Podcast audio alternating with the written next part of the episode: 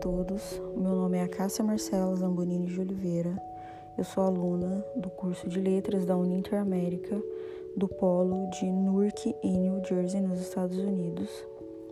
E o meu RU é 3099091. O título do meu podcast é A Força da Mulher na Política e na Sociedade.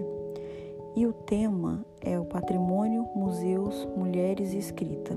E a personagem escolhida foi a deputada federal Silvia Cristina Amâncio Chagas, pelo PDT. A importância do papel das mulheres na história e no cotidiano da sociedade contemporânea é cada vez mais notório.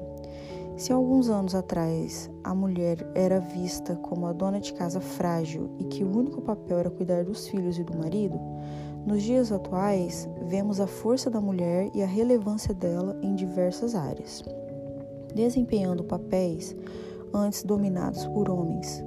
Um exemplo dessa inserção foi na área da política.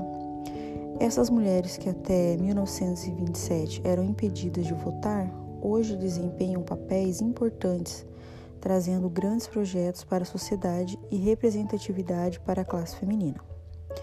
Silvia Cristina Manso Chagas nasceu em Linhares, no Espírito Santo, no dia 15 de janeiro de 1974. Ela é jornalista e professora por formação. Foi eleita deputada federal em 2018 pelo estado de Rondônia, sendo a primeira mulher negra na Câmara dos Deputados. Ela também foi vereadora em 2012 na cidade de Paraná, em Rondônia, e foi reeleita em 2016. Com uma política pautada na saúde e na assistência social, a deputada se destaca por vários projetos voltados ao combate do câncer. Ela que sofreu na pele o que é a luta contra o câncer, ela se destaca no estado pelo exímio trabalho frente a projetos na área da saúde e causas sociais. Visando a melhoria dos mais necessitados, segundo ela, só em ser mulher já é um grande desafio. Ser negra é um desafio ainda maior. Ela sempre diz que não é a cor que decide o caráter de alguém. E para conhecer mais sobre essa mulher, eu sugiro o site www.silviacristina.com/biografia.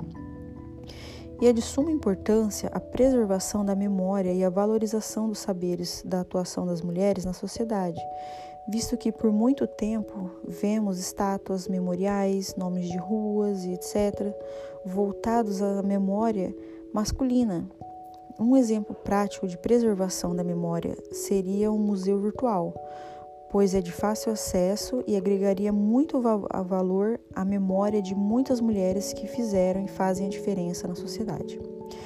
Esse foi o meu podcast, eu agradeço quem escutou e quem quiser saber mais, faça perguntas e eu ficarei à disposição para respondê-las. Obrigada.